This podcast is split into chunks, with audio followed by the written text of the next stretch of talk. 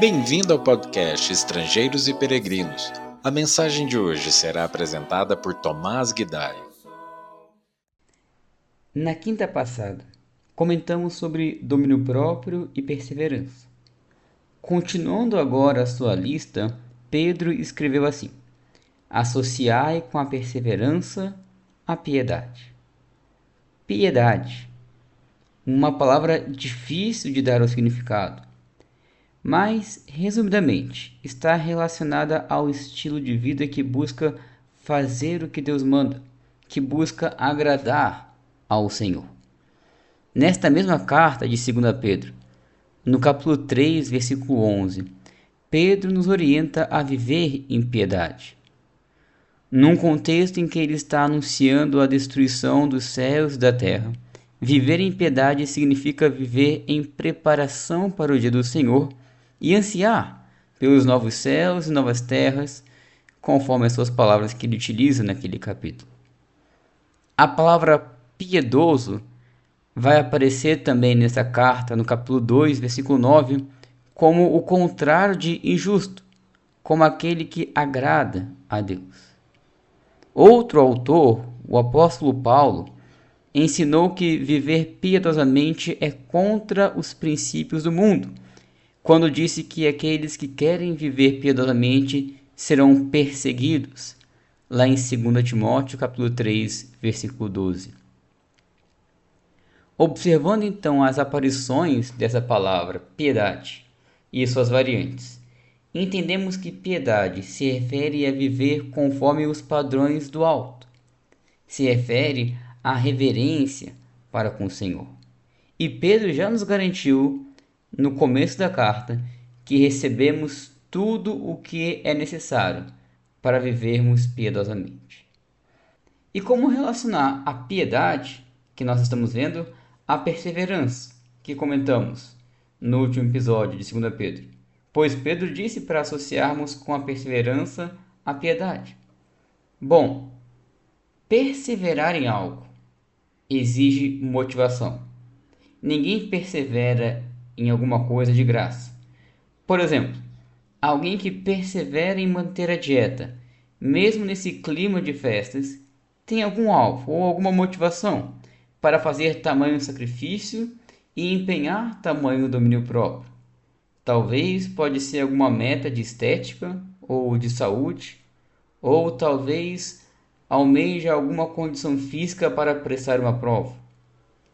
Outro exemplo: alguém que persevera num trabalho que é difícil, que é chato, tem alguma motivação também. Pode ser alimentar a família, pode ser atingir alguma meta pessoal ou alguma outra razão. O ponto é que para perseverarmos em algo, temos que ter algum combustível, algo que nos motiva a isso.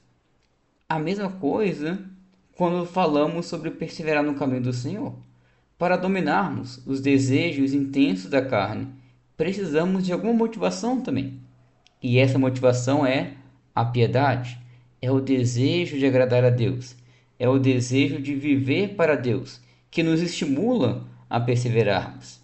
Se não tivermos a piedade, a perseverança não tem o seu combustível e aí não há domínio próprio e nem, consequentemente, há salvação. Pedro prossegue dizendo: associai com a piedade a fraternidade. Fraternidade se refere à interação e à afinidade entre irmãos. Originalmente, a palavra se refere a irmãos sanguíneos, mas claramente o uso aqui se refere aos irmãos na fé. A fraternidade se refere à interação esperada entre, irmãos, como, por exemplo, a ajuda mútua, a boa convivência, o consolo que um dá ao outro, a exortação, o aconselhamento, o desejo de ver o bem-estar do outro e por aí vai. Por mais que não seja uma regra geral, é o que se espera de irmãos de sangue, esse tipo de comportamento, e é o que Deus espera dos seus filhos também. Atos 2 descreve muito bem o exemplo de fraternidade dos primeiros cristãos. Atos 2, 44 a 47 diz assim: Todos os que creram estavam juntos e tinham tudo em comum. vendiam as suas propriedades e bens, distribuindo o produto entre todos, à medida que alguém tinha necessidade. Diariamente, perseveravam unânimes no templo, partiam o pão de casa em casa e tomavam as suas refeições com alegria e singeleza de coração, louvando a Deus. Um trecho que descreve justamente a união, a simpatia e a devoção conjunta daqueles cristãos. E como relacionar a piedade à fraternidade? 1 João 4, 20 diz, com outras palavras, que se nós não conseguimos nos dedicar a nossos irmãos, a quem nós conseguimos ver, como nós iremos nos devotar a Deus, a quem não vemos? Então, quando nos preenchemos de fraternidade, estamos fornecendo excelentes condições para vivermos uma vida de piedade.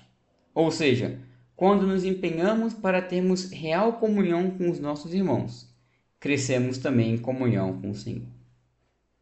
Piedade e fraternidade, as palavras que vimos hoje. Dedicação a Deus e dedicação aos irmãos. Destas coisas depende a nossa salvação. Vamos nos preocupar mais em agir para agradar o Senhor, e não a nós. Vamos nos preocupar mais com os nossos irmãos, por difícil que isso seja. Em suma, vamos olhar menos para nós e menos para o mundo, e mais para o Senhor e mais para os nossos irmãos. Obrigado por nos acompanhar nessa jornada pelas Escrituras. Volte amanhã para ouvir mais uma mensagem do podcast Estrangeiros e Peregrinos.